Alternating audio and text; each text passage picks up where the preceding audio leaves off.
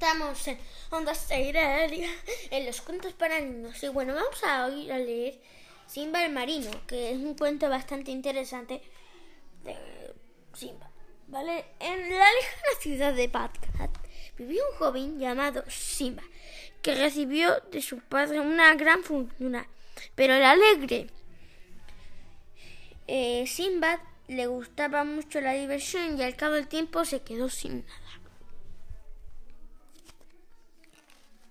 Ahora el muchacho era pobre, pero le apasionaba la aventura, así que un día decidió embarcarse con uno de los mercaderes que zarpaba. Del puerto de Bagdad rumbo a las lejanas tierras, el barco en el que viajaban se detuvo en lo que parecía una isla, pero era el lomo de una gran ballena que enfurecía destrozó el barco. Enfurecida destrozó el barco.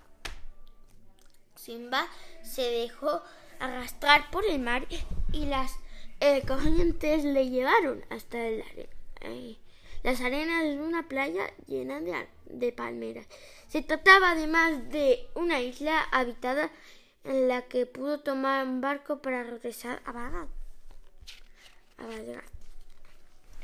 Al principio eh, buscó un nuevo barco que fuera de mercaderes, que zarpara cuanto antes hacia tierras lejanas y en, eh, en de nuevo. Navegaron durante varios días hasta que tuvieron que detenerse en una solitaria isla, pero Simba se, se tumbó un rato para descansar y se quedó dormido. Cuando despertó el barco se había ido. ¡Qué maravilla! ¿Cómo brilló ya al suelo? Él cogió una de aquellas piedras y resultó que eran diamantes. Ahora volvía a ser un hombre muy rico, pero ¿para qué sirve la riqueza en una isla desierta? Simba tuvo una gran idea, cazó un, pavo, eh, un pavo, se lo ató a la espalda y tuvo en la arena al ver que aquel apetitoso pavo, un, un águila enorme, lo atrapó con sus garras y se lo llevó volando al pavo y a Simba con su bolsa de diamantes, así fue como regresó otra vez a Bagdad. De nuevo gastó su fortuna invitaba a todo el mundo a comer y beber. Hacía magníficos regalos a las más hermosas mujeres y naturalmente al cabo de poco tiempo era pobre de nuevo. Volvió a embarcar eh, y volvió a, naufragar. Llegó a una isla habitada por enanos y un gigante eh, con un solo ojo que les capturó el gigante. El gigante pensaba comérselos, pero antes se tumbó para dormir y entre todos consiguieron de la enorme chimenea un tronco ardiente, se lo clavaron al gigante en su único ojo y se escaparon a toda prisa de aquel lugar.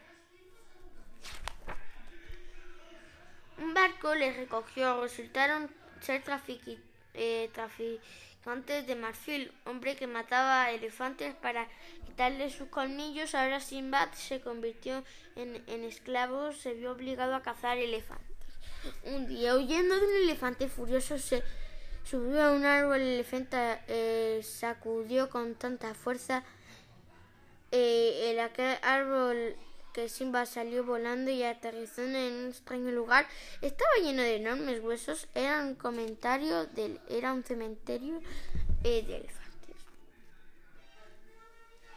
Simba le dijo a su amo que ya no era necesario matar elefantes. En aquel cementerio había miles y blancos colmillos de marfil. Ahora el traficante era riquísimo.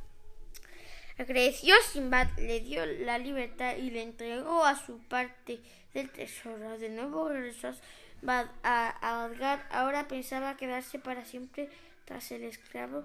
Descubrió que no hay nada más hermoso en el mundo que la libertad.